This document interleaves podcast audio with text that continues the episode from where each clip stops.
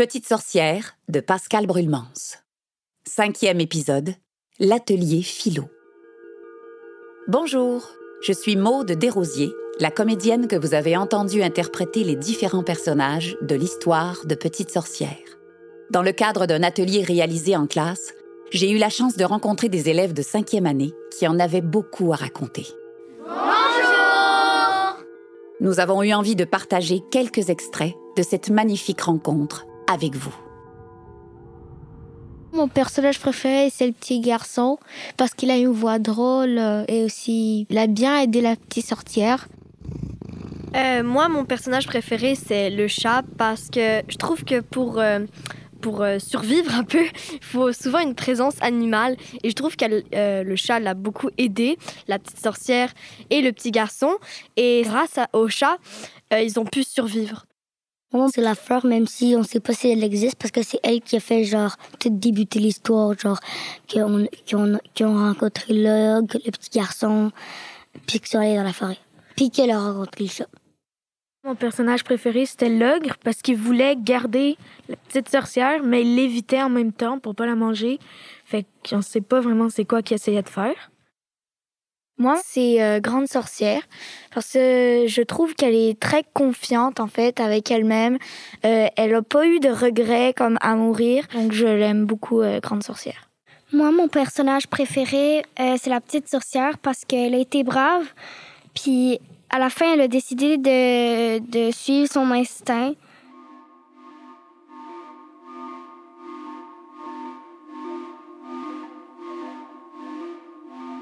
J'ai senti beaucoup d'émotions tout au long de l'histoire, mais celle qui m'a le plus marqué, c'était une émotion très forte quand la petite sorcière, elle donne le pâté euh, à l'ogre.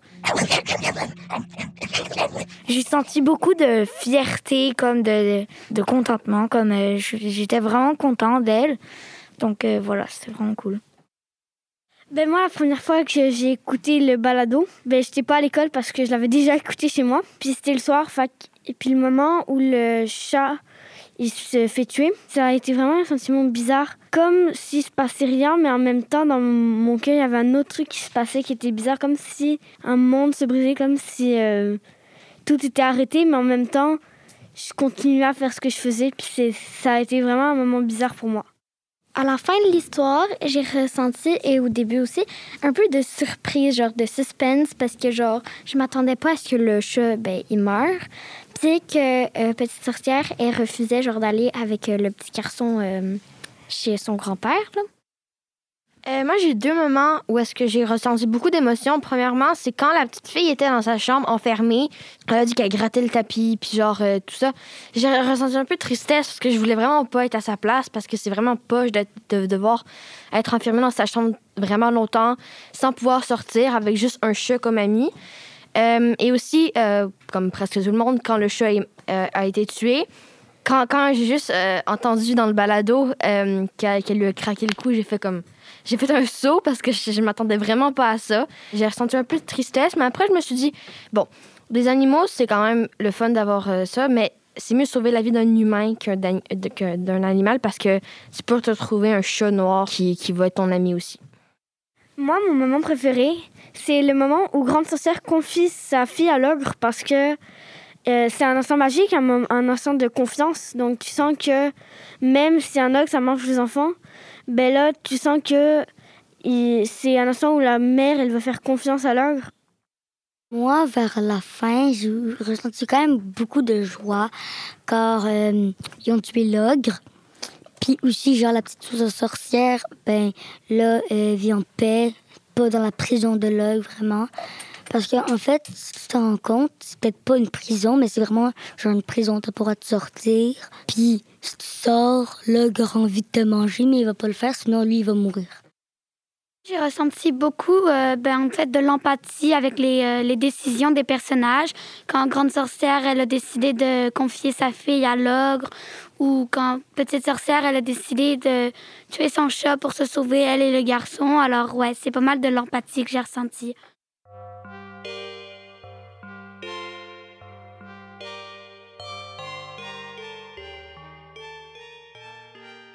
Après avoir discuté avec eux des personnages et des moments marquants de l'histoire, nous avons plongé dans certains questionnements philosophiques.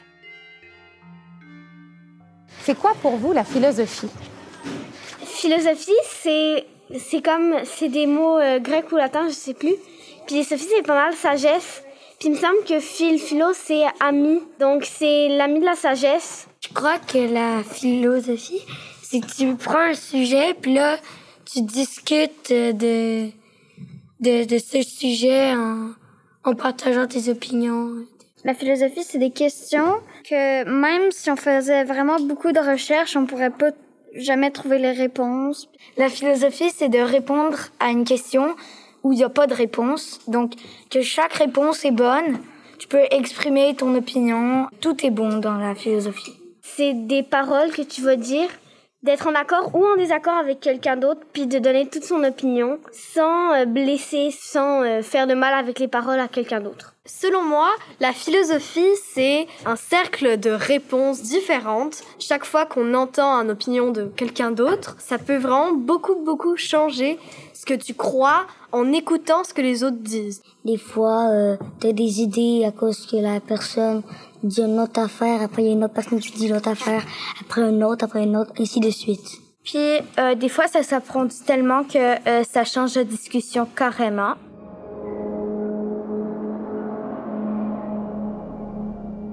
En fait, faire des choix, j'ai envie de vous poser la question, est-ce que ça nous rend plus libres?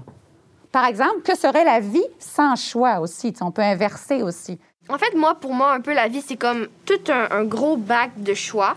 Puis à chaque jour, à chaque heure, à chaque minute, il faut que tu fasses un, choix. Mais des fois, dans ta tête, c'est pas comme, mettons, euh, quand, tu joues à un jeu de société, puis il faut que tu choisisses où est-ce que ton pion va aller.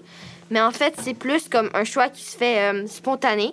Donc, si la vie était sans choix, je pense que euh, ce serait comme dur d'avancer parce que tu, ferais n'importe quoi, puis genre, il n'y aurait pas vraiment de but dans ta vie. Ce que serait la vie sans choix? Ben, imaginez, vous seriez un personnage de livre, en fait. Un personnage de livre, son histoire est tracée d'avance.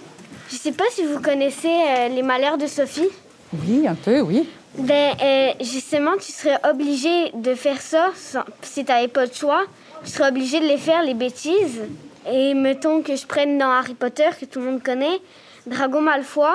Sa ligne, elle est déjà tracée. C'est un trait de crayon, en fait, ta, vie sans choix. C'est comme un personnage de livre. Tout est tracé à l'avance. Tu peux pas faire autre chose que ce qui est déjà tracé pour toi. Je pense que la vie sans choix, ce serait vraiment poche parce que tu, genre, tu choisis d'aller en quelque part, tu choisis de boire, tu choisis de manger. Tout ce que tu fais, tu choisis. Puis, ben, comme si tu fais pas de choix, ben, tu vas probablement mourir de soif parce que tu n'as pas décidé d'aller de l'eau. Je crois qu'il n'y aurait même pas de vie sans choix. Parce qu'on n'aurait pas fait le choix d'inventer le feu, genre. On n'aurait pas fait le choix d'apprendre, d'avoir peur comme des animaux. Euh, euh, c'est ça. Dans la vie, tu peux pas faire un choix. C'est toi qui fais tous tes choix. Même quand tu nais, tu fais un choix de pleurer. Quand tu veux jouer, c'est toi qui fais le choix de jouer. Et si tu peux pas faire de choix, tu vas mourir au premier instant.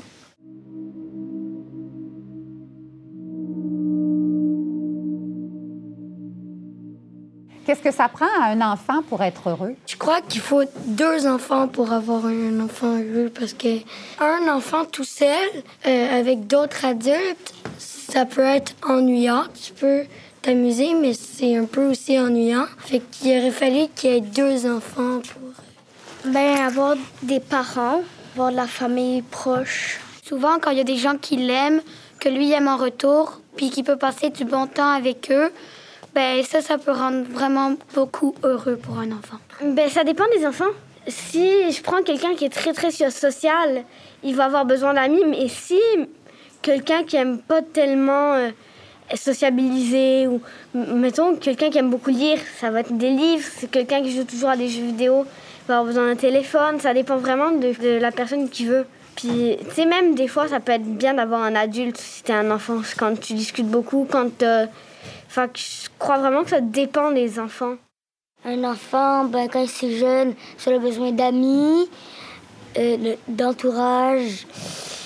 Euh, c'est ça. et de s'amuser. Pas de rester dans une pièce immobile toute la journée, euh, juste la nuit à minuit, hyper fatigué, pas voir personne à part un ogre, rien à faire. Je crois que pour qu'un enfant soit heureux, je crois qu'il faut que l'enfant soit en liberté, comme qu'il puisse bien s'exprimer, qu'il puisse bien euh, profiter de l'enfance, comme pour faire plein de choses. Alors que, comme un enfant, c'est pas mal vu de gambader, mais comme un adulte, si tu vois un adulte gambader, hmm, genre, c'est un peu euh, bizarre.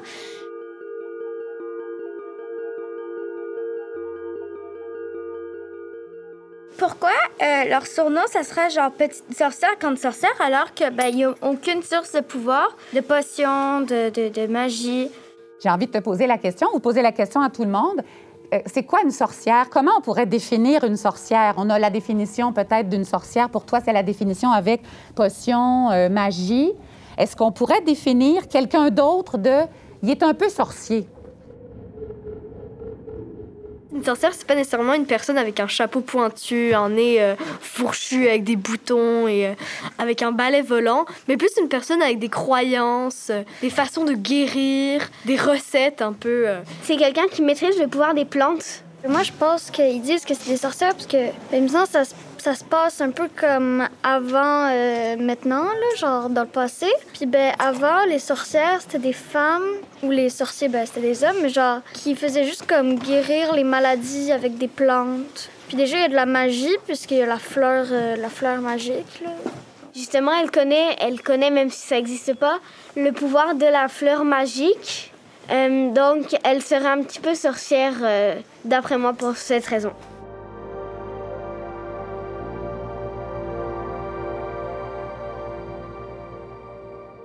Qu'est-ce que vous imaginez dans la suite de l'histoire de Petite Sorcière? Si ça en est qu'à moi, la fin, ce serait qu'elle euh, retourne dans la ville. Puis comme c'est une sorcière, elle irait faire des études en médecine. Puis dans ses études, en fait, plus tard dans son premier stage, mettons, elle retrouverait le garçon chasseur sans le savoir que c'est le garçon chasseur. Puis que finalement, ils vont comme réapprendre à se connaître, mais sans jamais savoir qu'ils se connaissaient déjà étant enfants. Euh, vu qu'elle est encore petite, on ne précise pas à quel âge, mais elle, doit être quand même petite. Elle pourrait pas se trouver un travail, elle, pourrait pas se trouver un travail tout seul, donc elle pourrait aller habiter dans la, petite maison en bois. Elle aurait plus peur de l'ogre parce qu'il est mort. Et euh, elle pourrait habiter là. Elle essayerait sûrement de se trouver un nouveau chat parce qu'elle a eu une belle compagnie. Puis elle devenir amie avec le garçon chasseur peut-être parce qu'il est, libéré et il habite euh, avec son grand ben, avec son grand-père euh, dans, la, campagne. Puis aussi euh, quand elle va vieillir, elle pourrait aller se trouver un travail. Puis pas nécessairement être médecin, mais elle pourrait faire le travail qu'elle voulait. Je pense qu'elle pourrait trouver quelque chose de cool parce qu'elle est très intelligente. Moi, je crois que Petite Sorcière, elle va juste ben, genre vivre sa vie le plus possible, puis essayer de s'amuser, d'apprendre. Alors, elle va aller dans la forêt, se trouver peut-être une maison ou juste toujours se gambader. Puis, euh, ben, à un moment donné, comme elle dit, les, bonnes choses vont arriver. Alors, sa vie va avoir été belle, même si euh, ben, elle a perdu sa mère euh, quand même tôt, puis qu'elle a grandi pas mal toute seule, mais aussi, elle aurait pu aussi rencontrer des gens. Alors, ben, c'est vraiment ouvert. Je ne sais pas si, en fait, tout le monde peut avoir sa fin euh, différente. Et vous? Qu'en pensez-vous?